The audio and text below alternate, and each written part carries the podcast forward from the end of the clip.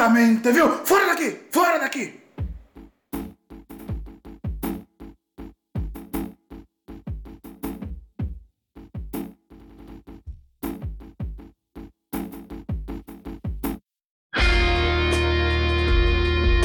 Salve galera, tá no ar mais um Teólogo de Quinta, né? Mais uma semana sem falhar, estamos bem, hein? Estamos tranquilos, estamos mantendo aí o, o ritmo, né? De postagem semanalmente sem falhar nenhuma, graças ao meu amigo Phil. Isso tem acontecido, né? A gente não tem falhado em nenhuma, nenhuma semana por enquanto. O Phil, que é meu editor, que me dá vários sustos, né? Às vezes eu penso que ele não vai conseguir entregar o o episódio no prazo, mas ele sempre consegue. Eu louvo a Deus pela vida do Phil, que ele faz esse trabalho sem cobrar nada e trabalha comigo também, né? É, na próxima temporada do Teólogo de Quinta ele vai é, apresentar o programa comigo, a gente vai trocar uma ideia muito bacana com novos convidados. E hoje a gente vai falar de algumas coisas que envolvem a igreja, né? A gente vai falar de liderança, né? assuntos polêmicos tratados da igreja. É, discipulado com jovens. Eu não vejo pessoa melhor para falar disso do que o Matheus Machado, colunista do MVC, né? Do Pacato MVC, é a minha vida cristã. E também aí eu vou deixar que o Matheus fale de si mesmo. Matheus, manda brasa aí, mano. É, manda brasa aí, fale de si. Não existe pessoa melhor para falar de você do que você mesmo. Então, manda bala aí. E muito obrigado já desde já. Quero te agradecer por ter aceitado o convite. Fala rapaziada, fala Jonathan, muito obrigado pelo convite. É um prazer estar aqui com vocês. Mano, é, acho que melhor que eu para falar de mim mesmo é a galera que acompanha a gente aí no MBC e tal. É um prazer estar aqui. É, a gente serve aqui numa comunidade na primeira IP de Maringá, primeira igreja presbiteriana independente de Maringá, no interior do Paraná gente está aqui na igreja desde 2011 trabalhando, discipulo desde essa época, é, adolescentes, é, jovens e tem sido um privilégio de Deus, mesmo tempo de Deus na nossa vida. Sou Mateus, tenho 24 anos de idade, sou formado em psicologia, estou é, fazendo cursando teologia e estou fazendo uma pós-graduação em psico também. É, sou eu, gosto de Jesus, gosto de falar sobre coisas que a gente foge e, mano, tô aí fazendo o que Jesus me manda até o dia que ele voltar para buscar a gente, né? É isso aí. Massa, mano, massa. Tá aí, Matheus. Introdutório, né? Simples. O cara não é. O cara não, mano. Você que tá vendo esse podcast, o cara não é pouca coisa, viu? O cara é. O cara é o cara. É. Uma curiosidade que eu sempre tive, agora uma pergunta de backstage. É, Matheus, eu que te acompanho já há um bom tempo, acho que desde 2015 eu acompanho os textos do, do Matheus no, no, Minha Vida Cristã, né? No, no, MVC. E depois eu comecei a acompanhar o Matheus pelo Facebook e agora Instagram, né? Matheus, uma curiosidade que eu sempre tive. Você é líder, explica pra galera aí também que talvez tenha a mesma curiosidade que eu. Você é líder de jovem da, da do IPI, é, da Igreja Presbiteriana Independente em Maringá. Como é que funciona? Eu nunca entendi. Explica pra galera o que é o namoral. Né? Explica pra galera o que é o namoral e onde que se encaixa com, com a igreja. É algo que na minha cabeça fica um pouco confuso. Só pra gente começar a nosso, nossa troca de ideia aqui. Então, mano, é... o trabalho com namoral é o seguinte, a gente. Eu trabalhava num bairro carente de Maringá, chamado Santa Felicidade, aí aqui no Santa Felicidade é, eu trampava com os adolas. E a igreja lá no centro não tinha um trampo com os adolas. Me, me desafiou para fazer um trampo lá com a meninada. Então eu trabalho com. sou responsável pelos adolescentes, Ministério de Adolescentes ali da primeira de Maringá. E dou uma mão né, no planejamento e tal, estrutura, às vezes ministrações, com a juventude também. Mas meu foco é mais é, adolescentes né, em fase do ensino médio e pré-universitário, alguns universitários também ali, né, nessa fase de iniciação na faculdade.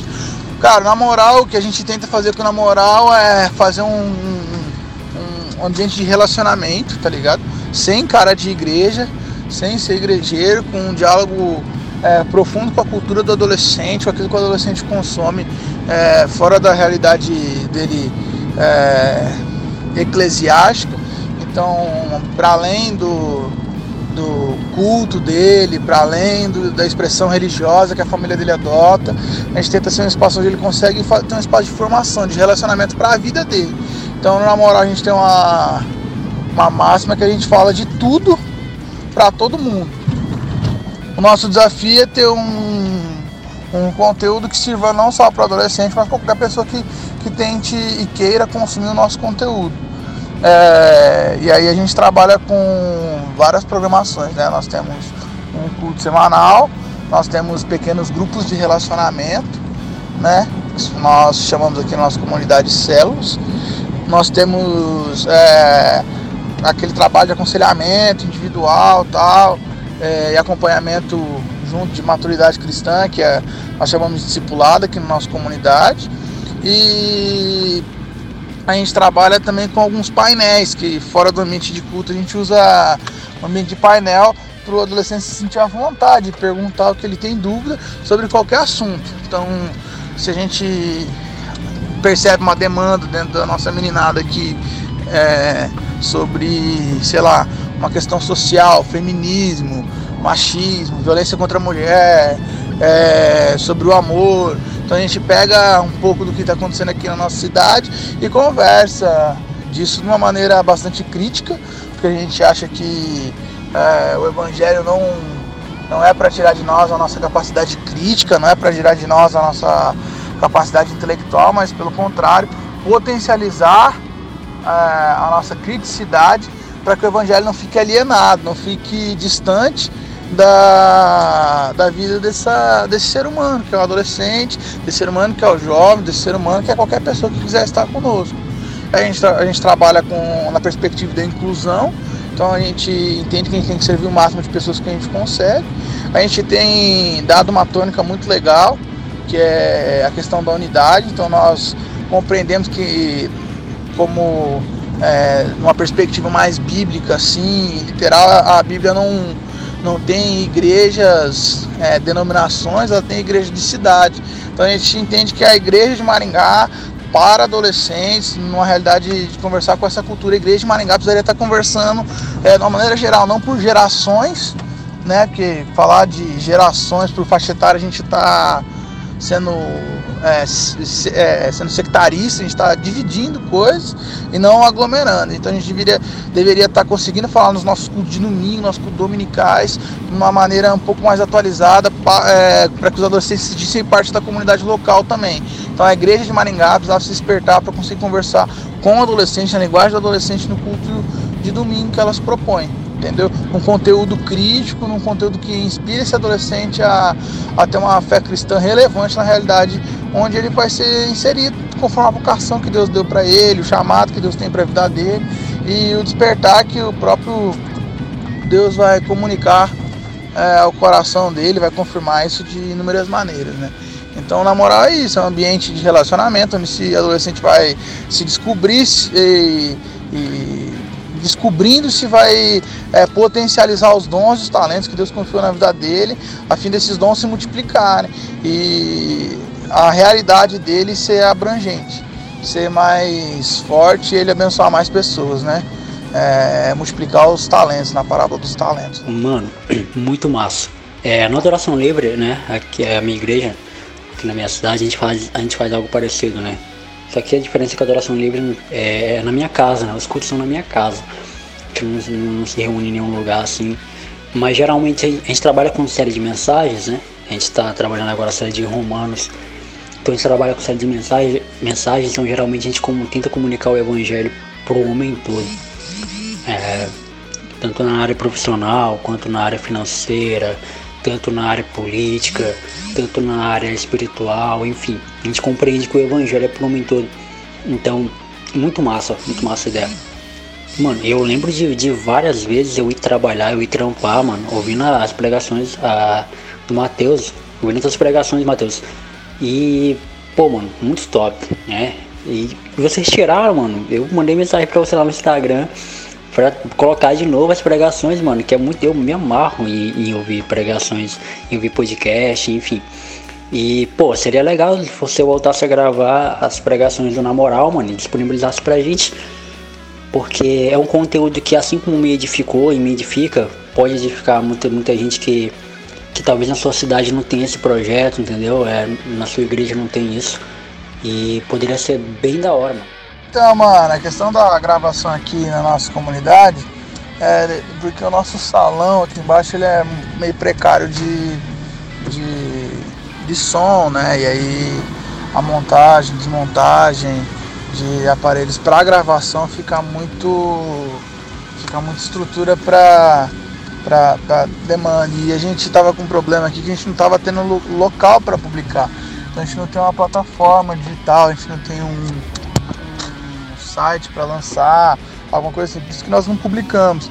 Mas a gente está com um projeto agora, o MBC está com um projeto também de canal no YouTube então a gente vai para as redes sociais agora com um pouquinho mais de força, um pouquinho além da escrita, um pouquinho além do, do Facebook. Até tenho dado uma, um gás um pouco maior no Instagram por conta disso também, que a gente pretende é, voltar com um pouquinho mais de força agora. É, mas, cara, glória a Deus, a nossa oração é para que Deus use, use as nossas falhas para inspirar mesmo, né? Nós somos pessoas falhas, então que as nossas falhas e o compartilhar da graça de Jesus no, no meio dessas falhas grandes que nós temos na nossa vida sirvam de inspiração mesmo. Então, pô, que massa, muito bom saber que chegou longe e que Deus falou com você. E, cara, Deus é muito bom, né? Deus é muito bom. Deus é muito bom e é um privilégio para mim saber disso e a gente ficar honrado ver como Deus cuida dos filhos dele, né? Deus cuida de você através de um cara de Maringá que tem condição de cuidar nem de si mesmo, quase. ai, ai. É nóis, mano. Muito bom, Matheus. Muito bom. Então vamos lá, né? A gente está falando aqui muito é, coisas boas, estamos aqui muito comunicativos, né? Mas agora a gente vai entrar é, realmente na na pauta que eu reservei aqui para trocar uma ideia com o Matheus. É, Matheus, vamos começar pro assunto básico e a gente vai é, levantando o nível decorrer do programa. É, mano, você é um líder de jovem, você é um líder de, de adolescentes, né?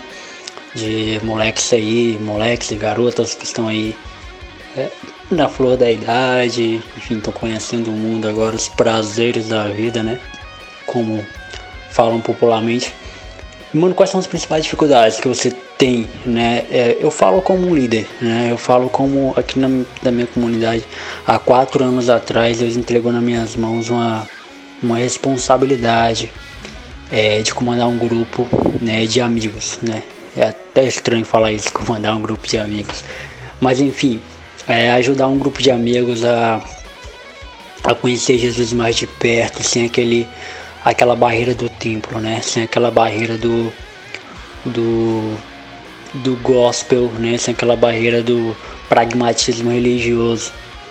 E e há quatro anos Deus tem é, me sustentado debaixo da sua graça e com todas as dificuldades, com todos os perrengues, nós estamos aí conseguindo é, manter né, todo mundo que Jesus entregou nas minhas mãos eu estou conseguindo manter e agreguei, né? Agregamos, é, que, que agreguei, quem sou eu para falar isso? Agregamos juntos é, novas pessoas e al alcançamos pessoas que, nossa, nós achamos, nunca sonhamos alcançar. Então, com você como líder também, quais são as maiores dificuldades em lidar com adolescentes, né? Em lidar com essa galera que está é, cercado de informação, mano, principalmente na era da internet, onde as, as coisas estão a um clique de você e é muita informação chegando e sabe é, é, é difícil lidar com, com adolescentes né eu já, já lidei com vários na minha vida mas quais são as maiores dificuldades é, eu falo em termos de, de, de, no sentido geral em comunicar o evangelho para elas e também lidar com elas é, lidar com os pais é, essas pessoas e tudo mais. Jonathan, é, existem pelo menos duas dificuldades, né? A primeira é relacionada a mim mesmo. A segunda é relacionada ao povo que Deus coloca sob nossa responsabilidade de zelo. Né? É, em relação a, a mim mesmo, é, a minha maior dificuldade é entender que meus irmãos têm ritmos de vida diferentes do meu. Então, entender que um adolescente, um jovem, é, vai ter uma dificuldade específica na vida dele, sei lá, droga, cigarro, é, pornografia, qualquer demanda que seja ela, de qualquer cunho, que ele ande no ritmo próprio dele. É, respeitar ele como ser humano, de que é, ele tem um ritmo para entender é, o Evangelho de Jesus fez sentido para ele às vezes com expressões menos intensas do que fez para mim e, eu não colocar para sobre ele um jugo que é mais meu do que o de Jesus. Você entende? É, isso é uma dificuldade muito grande. Uma dificuldade muito grande eu olhar para um, uma pessoa e falar assim Jesus não se revela para ela no mesmo ritmo que ele se revela para mim.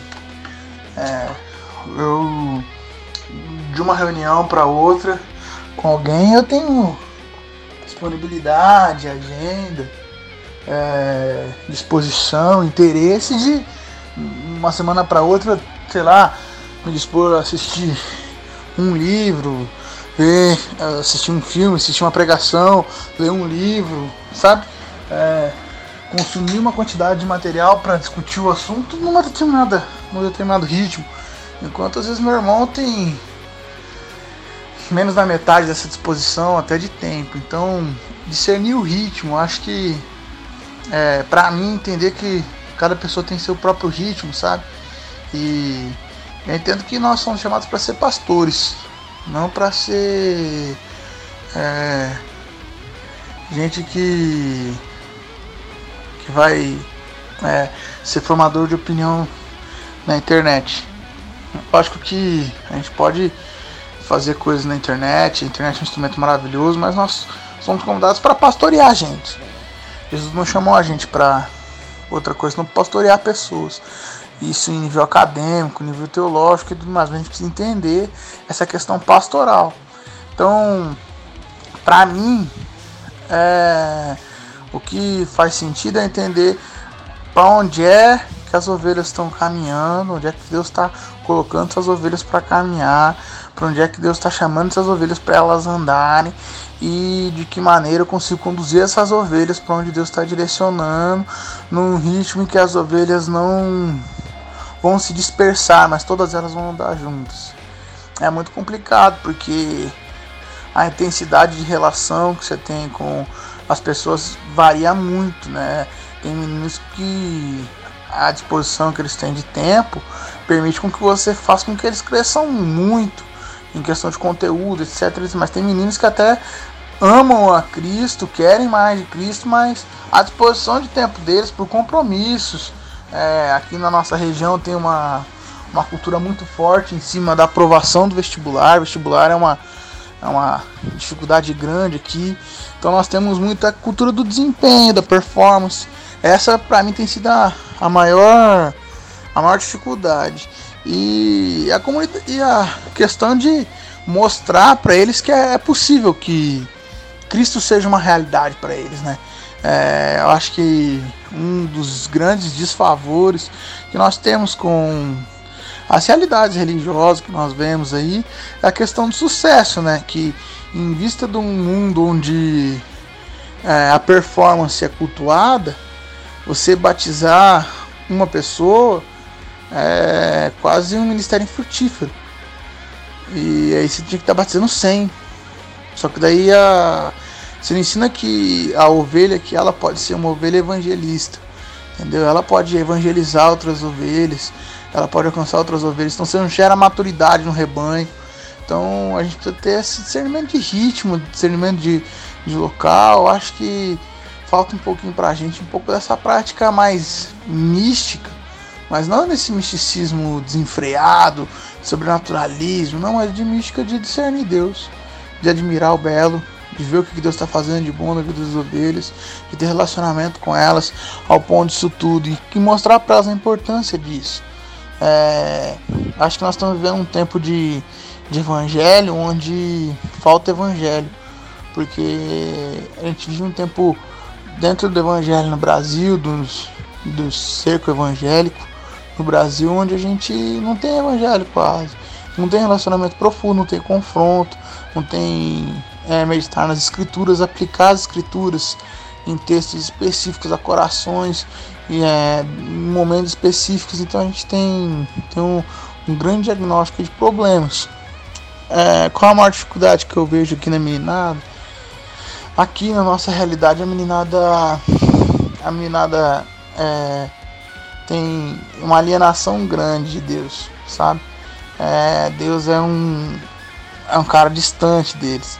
Então é, é, e aí na realidade nossa comunidade, nossa comunidade é, graças a Deus, mas infelizmente ao mesmo tempo é uma comunidade muito abastada financeiramente. A gente tem essa dificuldade porque daí tem uma dificuldade de, mostrar para eles a necessidade de Deus, entendeu? É, a gente experimenta um pouco na prática daquilo que Jesus fala do rico, né? Do rico é mais fácil passar um caminhão lá pôr do magulho do que um rico entrar no reino dos céus, porque mostrar pro rico que a riqueza dele não é nada, que o dinheiro dele não dá segurança, que mamon não é alguém que ele pode confiar, é difícil. É mais difícil que a gente vê na prática, mas para mim é isso. É, essa é a maior dificuldade. E pro adolescente que gosta do consumo, do iPhone, do iPod, do Apple Watch, do tênis da marca específica, de comprar um moletom da marca mais cara, é, de ter a calça da marca X, de tirar foto no lugar Y, isso aí é difícil aqui. Essa é a dificuldade que eu enfrento. Então, mostrar para eles a necessidade de Deus e que Deus não é uma coisa burocrática, chata, monótona, como o pai dele vive. Então, e Deus faz parte da cultura dele. Isso aí é, um, é uma luta intensa que a gente tem que ter aqui na nossa região. Mano, muito massa. É, é, essa coisa de, de, de misticismo né, que você falou me fez lembrar uma, é, uma experiência que tive é, um dia desses com um jovem da, com um mano da, da nossa igreja, né, da nossa comunidade. Ele já ele frequentava é, alguns cultos nossos. É, ele é meu amigo de trabalho, né, era meu amigo de trabalho, trabalhava comigo, conheci ele no trabalho e tal. Ele conheceu a gente é, nesse meio tempo. Só que ele vinha esporadicamente, sabe? Vinha uma vez ou outra. E agora ele começou a vir com uma certa frequência. Deus ele tem trabalhado muito aqui na nossa comunidade local. Deus ele tem feito coisas que às vezes até eu me assusto. Mas ele me dá segurança. É ele quem comanda. E eu percebi nele, mano, é, olhando a forma que ele conversa, olhando a forma que ele fala de Jesus, eu percebi que ele tem vocação para pregar o evangelho, sabe? Ele tem talento, ele tem, é, ele tem algo diferente nele. E, e, isso era algo que eu, que eu até então, né, por, é, por ser o cara pragmático da teologia, por estar afogado em livros, né, é, tô no primeiro ano de, de teologia, curso de bacharel, e então a gente estuda muito, a gente lê muito livro, enfim, a gente tá sempre é, a nossa igreja é uma igreja reformada, então a gente apaga qualquer tipo de misticismo, qualquer tipo de, de manifestação que não seja as escrituras e tal. E, e, e, com essa análise que eu fiz dele, eu percebi que, mano, isso que você falou faz todo sentido. A gente observar é, nas pessoas que andam com a gente a forma que Deus trabalha com elas. Então isso é, é fundamental. E o Ministério de Jovens tem isso, né, mano? Tem a, a questão de, de agregar experiências, né? Tem uma questão de comunitária muito importante, né? Eu, é, eu acho que, que a igreja brasileira precisa compreender que nós, nós precisamos comunicar o evangelho de uma forma que o evangelho seja, comun, é, comunica, seja entendido como um caminho a se trilhar, entendeu? Porque todas as vezes que o evangelho for comunicado pra gente como algo fechado, como algo lacrado, sabe? Um encaixamento daquilo que as escrituras diz sobre Jesus, daquilo que as escrituras diz sobre quem nós somos, nós estamos é, é, tendentes, né? Estamos tendenciosos a falhar né? nesse processo de, de evangelismo, né? nesse processo de comunicação. É, como é que fica, Mateus, para você comunicar o evangelho para esses jovens e ao mesmo tempo ter a sua vida para viver? É, olha como fui redundante, ter sua vida para viver. Enfim, ter é, seu namoro, é, seu noivado, não sei, a sua, seu, seu trabalho, é, a sua vida pessoal, né? É, seus amigos, sei lá, se você, sei lá, se você joga bola, enfim, ter o, o seu, o seu lazer, né? E, e, ao mesmo tempo ter que passar porque eu vivo eu vivo com eu acho até legal você falar isso porque serve até para mim também porque eu vivo nessa questão também né eu, eu, eu tenho a minha vida pessoal é, mas meus amigos são a, o pessoal da minha igreja, então, mas eu tenho amigos também que não são pessoas da minha igreja, então fica essa questão de comunicar o evangelho também para eles, né? Cara, é, para nós o, a compreensão é de que o evangelho ele é um assunto que cabe em qualquer lugar, qualquer momento, em qualquer roda e a gente tem a compreensão de que toda pessoa é, conversando de qualquer assunto, em algum momento ela vai precisar chegar no Evangelho para ela ouvir Jesus, saca? É, parece meio nada a ver, mas é mais ou menos essa perspectiva mesmo que eu olho. É, tem algumas coisas aí que eu acho legal. É, eu não gosto desse parafuso que a gente muitas vezes coloca irmãos da igreja para viver, sabe? É, e bicho, você tem que viver desse jeito, desse jeito, desse jeito, desse jeito, desse jeito. Segunda igreja, terceiro grupo discipulado, quarto grupo de estudo, quinta ministério, sexta grupo de dança, sábado teatro e domingo do, domingo e na segunda começa tudo de novo, uma semana onde o cara não tem vida. Eu, eu acho isso uma profunda perca de tempo, tá? É, eu acho que esse cara precisa aprender de Jesus e ser jogado no mundo, ele precisa ter uma pregação que faça refletir. É, John Stott no livro dele Sermão do Monte, é, sobre o Sermão do Monte, comentário dele, ele fala sobre essa questão reflexiva da mensagem de Jesus. A mensagem de Jesus é uma mensagem que nos leva a refletir. Então, é, eu devolvo muito pergunta para os jovens, os jovens chegam lá na igreja, jovem, adolescente, né? Nada chegando na igreja. Ah, não sei o que, a pergunta, e a pergunta, eu falo assim, bicho, por que, que você está me perguntando? É, é, para pensar que você tem que ser a pergunta e não a resposta. A resposta é Jesus. Então, você já tem a resposta. Você tem que perguntar para os caras. Você tem que tirar o telhado dos caras. Quem fala isso é o Schaefer. O Schaefer fala isso no, vários livros dele, em palestras dele, ele fala pra gente tirar o telhado dos caras. Ah, nós somos a favor do aborto. Ah, é mesmo? A favor do aborto? Então, você é a favor do aborto em, até, até onde? Pra gerar crise emocional na menina que aborta, você é a favor do aborto em todas as circunstâncias, acho que tinha que ser. E aí mostrar mesmo o cara que, que ele tá defendendo, às vezes ele nem tem noção do que ele tá falando. Tirar o telhado dele, mostrar pra ele, ó, bicho, você tá dormindo com o telhado aberto e isso, você nem tá vendo. Nós estamos preocupados com você, nós estamos falando pra você ter segurança aqui do nosso lado. Vem cá ter segurança com a gente, que a gente tem certeza que essa palavra que a gente está entregando para você é rocha para você construir sua casa e ela não despencar.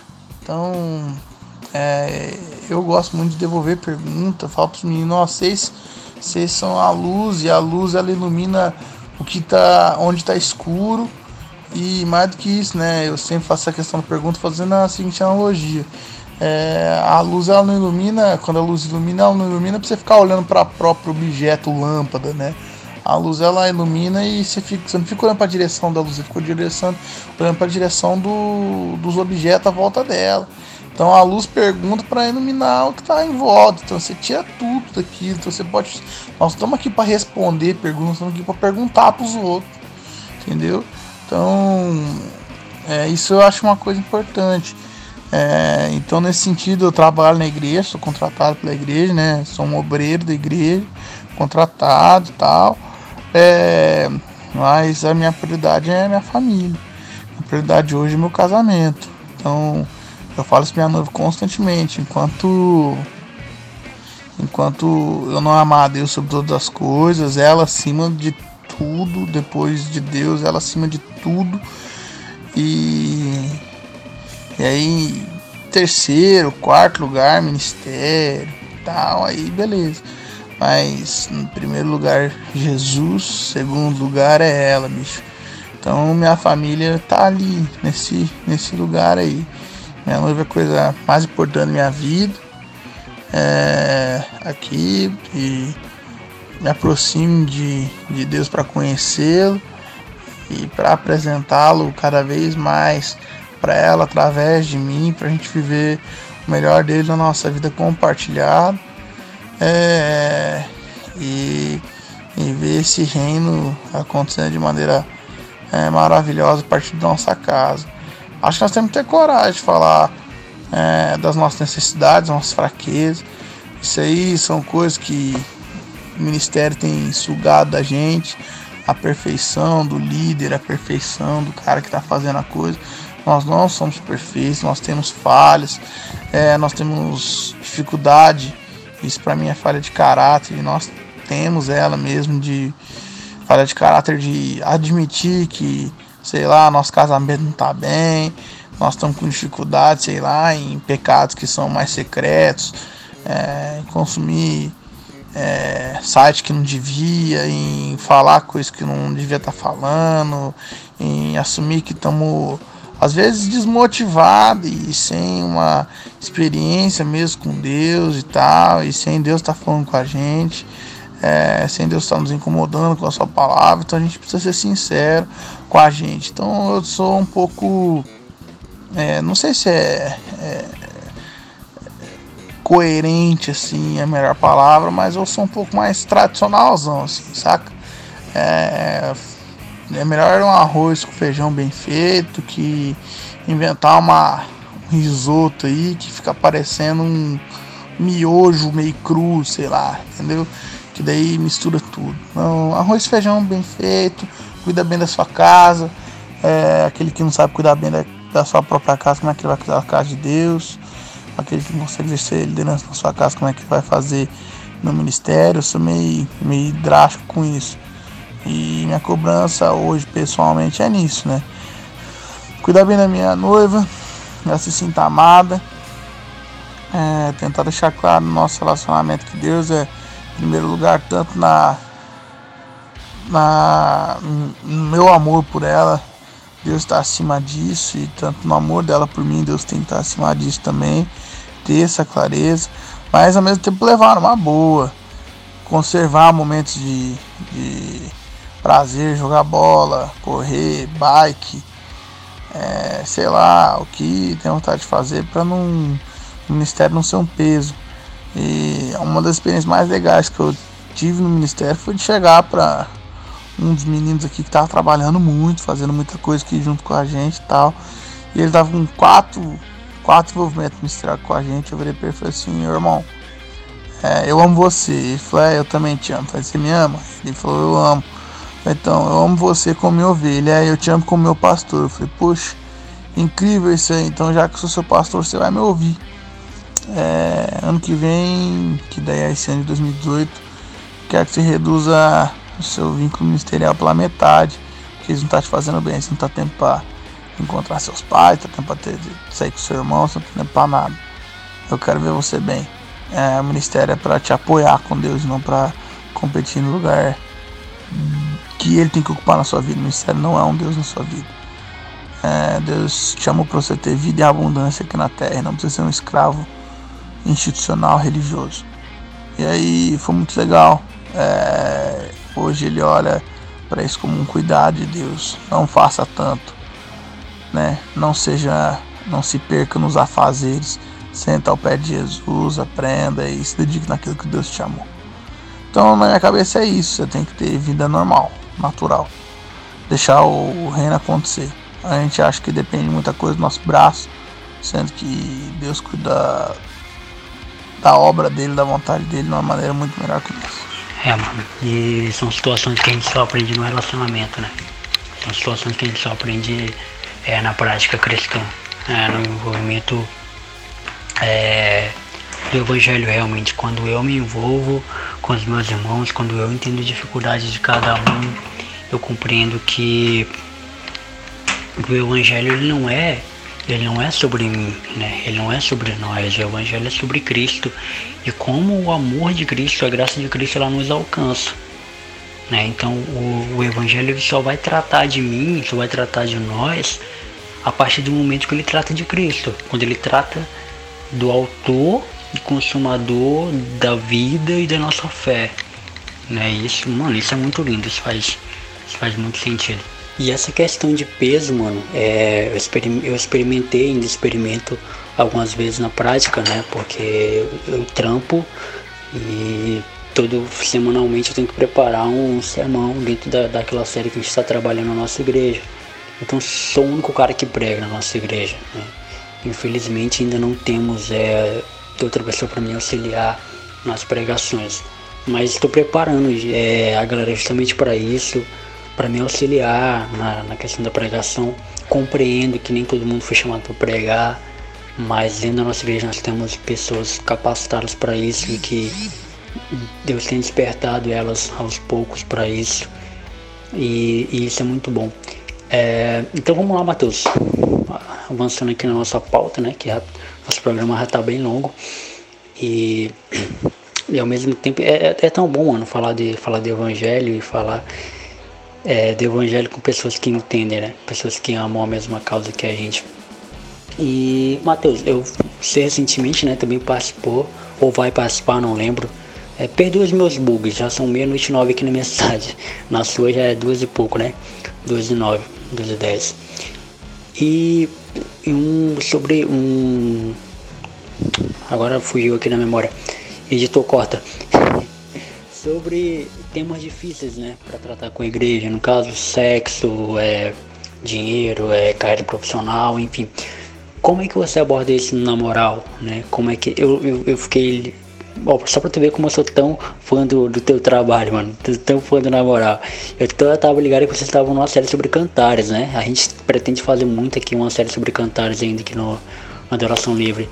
E como é que como é que fica essa questão e até uma dica para mim, né, de como comunicar a verdade é, bíblica é, do sexo, por exemplo. Estou usando o sexo como um exemplo, mas é claro que tem outros, outros tabus, né, política, enfim.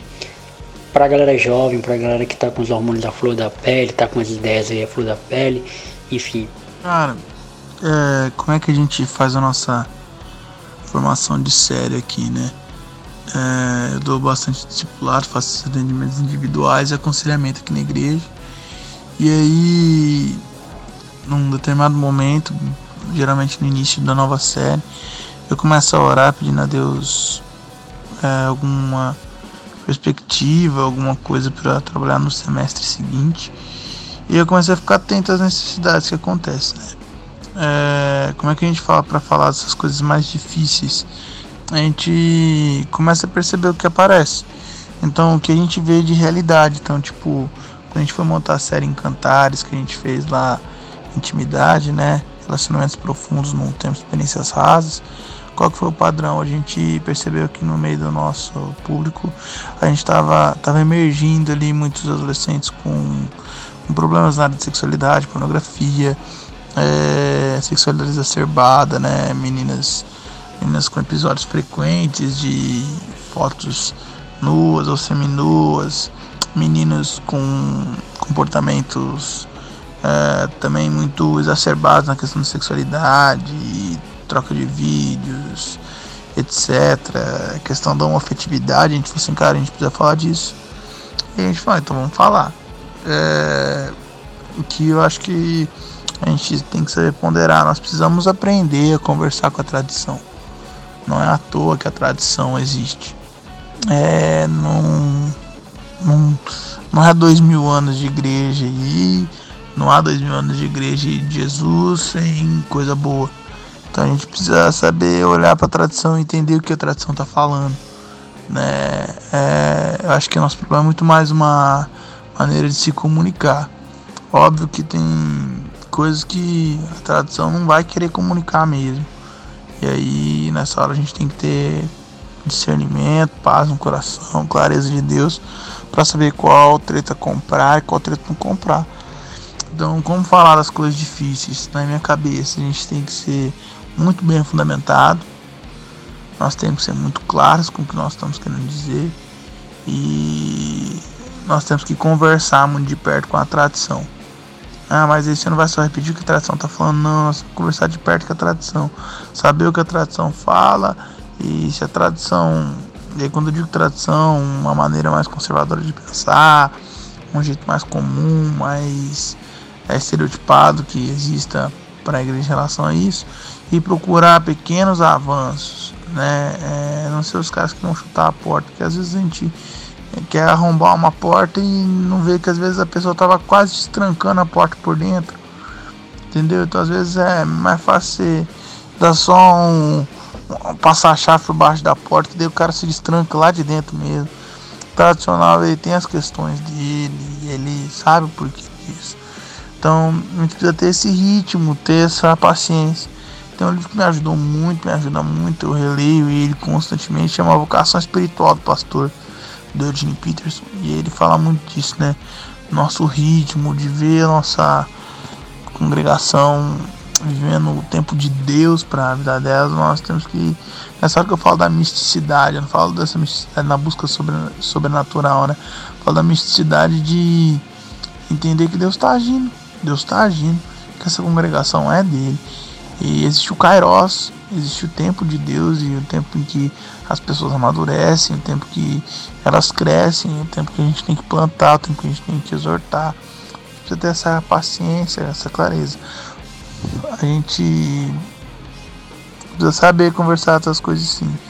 Por exemplo, na questão política, a gente precisa ter muito conteúdo. Não dá para falar disso na ignorância.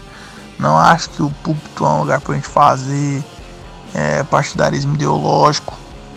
É, a gente tem que saber o que nós estamos falando e tentar é, revelar o que as escrituras falam.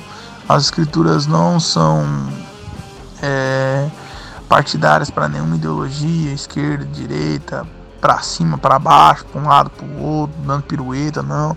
As escrituras elas têm, têm sua maneira de entender, nós precisamos discernir o tempo, tem regiões, tem lugares, tem pessoas, tem muita coisa para se levar em conta quando vai se falar de política.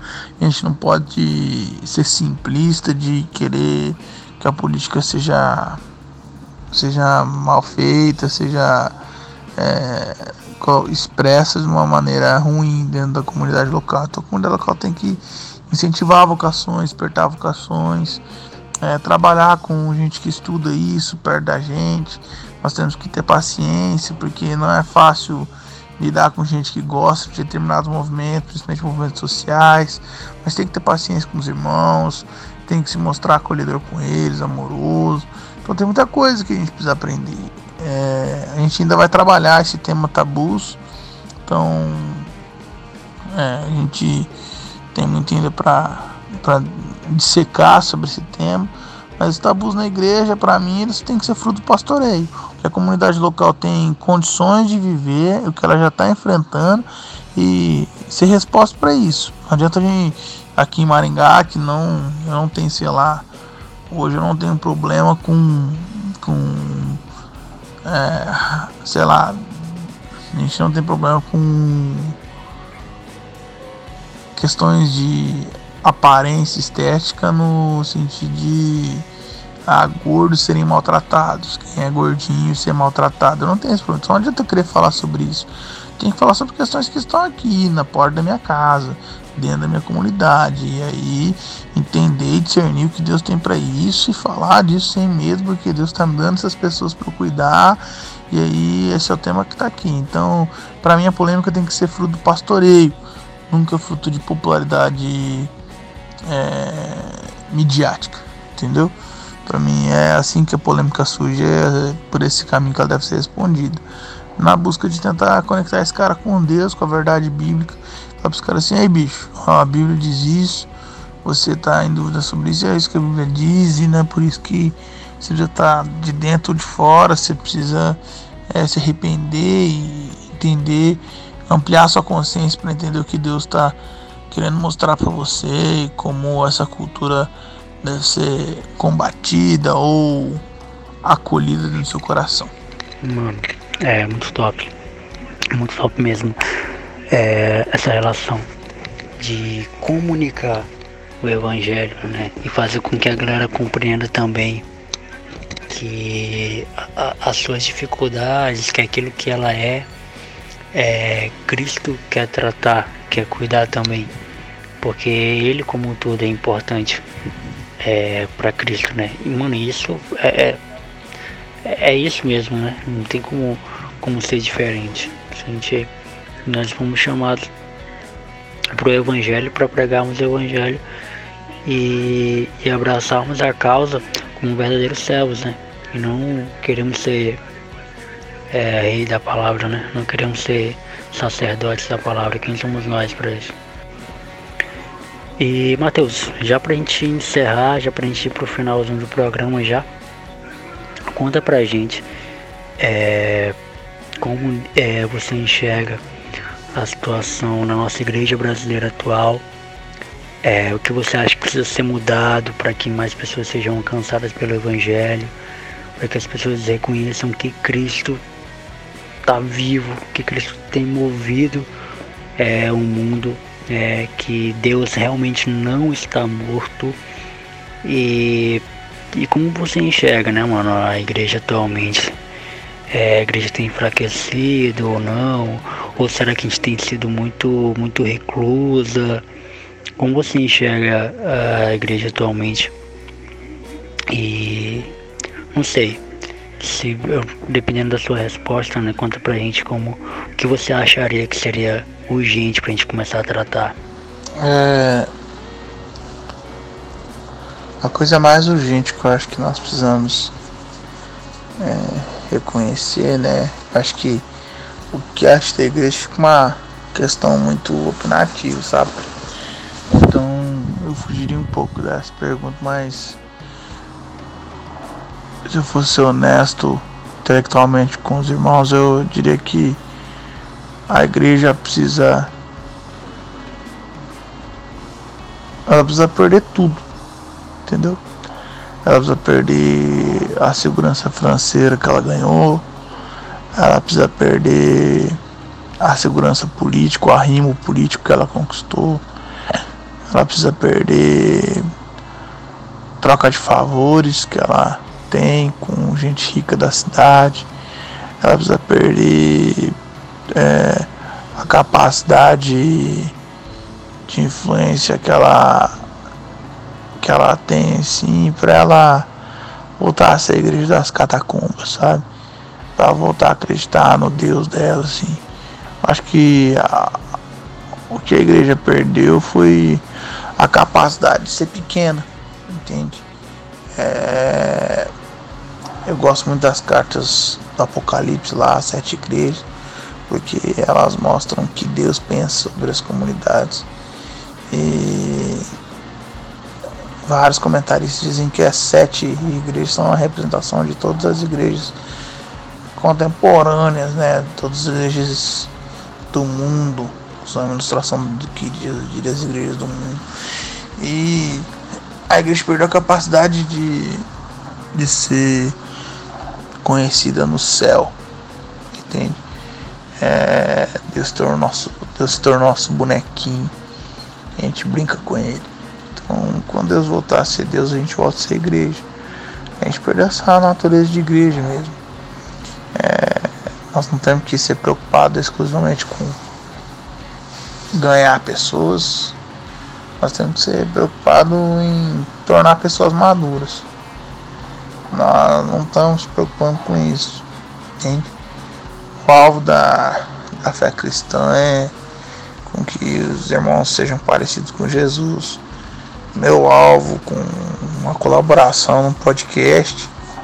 É que os irmãos que ouçam esse podcast saiam daqui falando, caramba, velho, preciso me parecer com Jesus mais nessa área aqui, mais naquela área ali e tal. Deixar o Espírito Santo ministrar eles, para que Jesus seja formado no íntimo do ser deles. E, então, o que eu acho que falta para a igreja é essa compreensão de que ela é não é nada se Deus sair do meio dela, entendeu? Ela é um prédio frio que ninguém vai ficar dentro. Se ela perder que ela tem de maior, que é próprio Deus agindo através e apesar dela. É, acho que a igreja no Brasil ela é a coisa mais rica que a gente tem que fazer. É, acho que a gente perde muito intensidade quando a gente fala mal da igreja. Eu sou apaixonado pela igreja, eu amo a igreja do Senhor, eu amo o Senhor da igreja. E eu amo a igreja de Jesus enquanto eu puder lutar lado de dentro, são pros irmãos, ó cara, não é assim, velho. Amo suas ovelhas. Entendeu? Se foi chamado para cuidar de gente, se não foi chamado para extorquir gente. O cara não é assim. É, toma cuidado para não, não abandonar a prática devocional, para não desgraçar sua família, para você não cair no escândalo, para você não tropeçar. Tá, ó, cara, é, eu vou fazer, vou fazer, vou fazer isso com caras mais velhos do que eu, isso com uma menina mais nova do que eu, isso com caras da mesma idade que a mim. E é a favor da unidade, a igreja de Jesus precisa ser unida.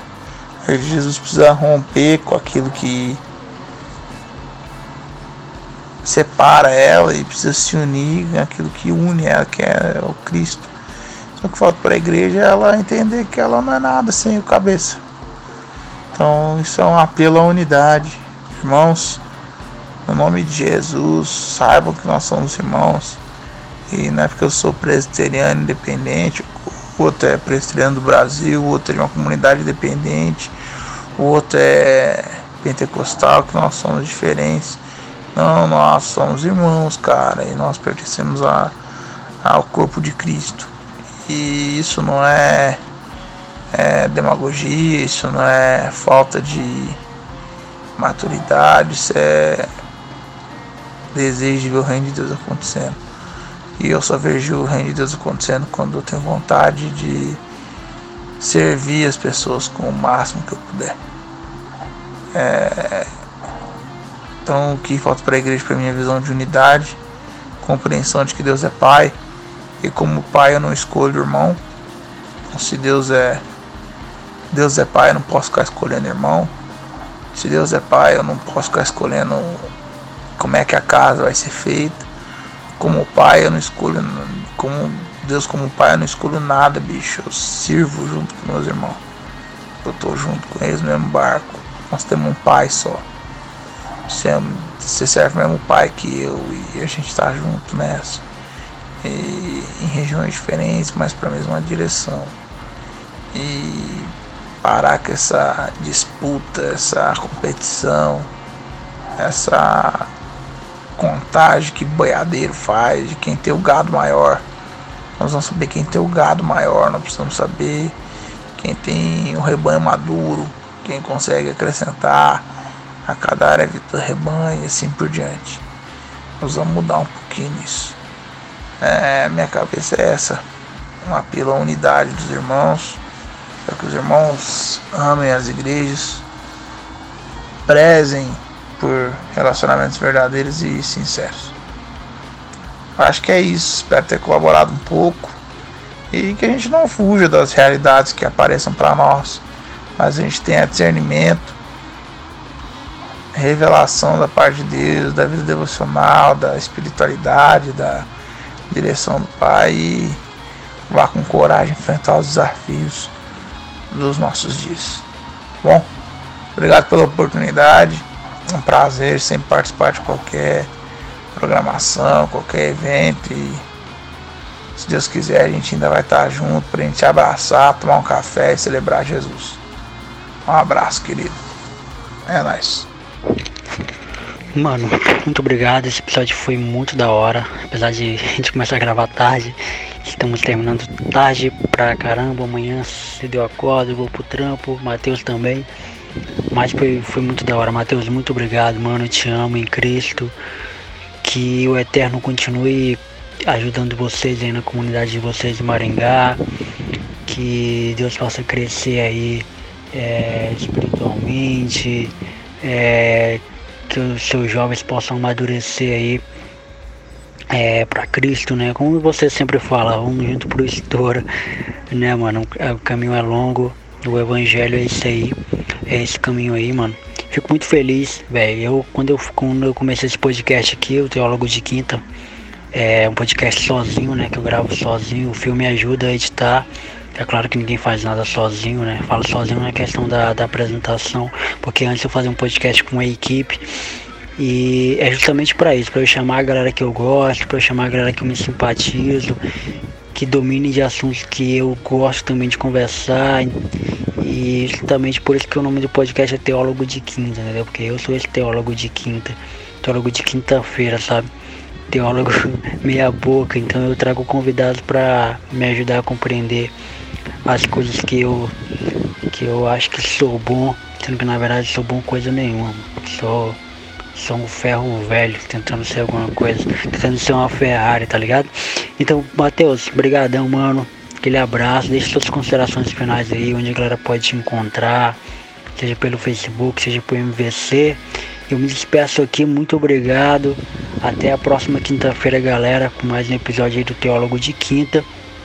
Nessa primeira temporada a gente vai ter 10 episódios, ainda vamos dar uma pausa, né, para respirar, que eu preciso respirar. Depois a gente volta na segunda temporada com mais 10 episódios. Beleza? Valeu, galera. Muito obrigadão. Matheus, se despede aí, da galera. Tamo junto. Galera, salve. Deus abençoe vocês. Andem com Jesus. Ele é da hora. O caminho é longo. Nós não prestamos. Ele insiste na gente. E o pai dele é amoroso. É isso. Você pode me encontrar nas redes sociais, no Twitter e Instagram como arroba o Matheus Machado e no Facebook facebook.com.br o Matheus Machado. Vai ser um prazer trocar uma ideia, bater um papo. É, estou à disposição de vocês. Jonathan, obrigado. A admiração é recíproca. Eu curto muito essa galera que faz um trampo da hora, que ama Jesus e faz o bagulho acontecer, independente, na própria casa e tal. Mano, Deus te abençoe, Deus te use. E no que a gente puder ajudar, no que a gente puder somar. Sonho um dia conhecer sua comunidade, sonho um dia estar aí com vocês. Ia ser da hora também. E, mano, tamo junto. É, é nós e vamos pro estouro que tá chegando. tá chegando, tá chegando a hora que vai estourar. É nós, mano. Um abraço, tamo junto.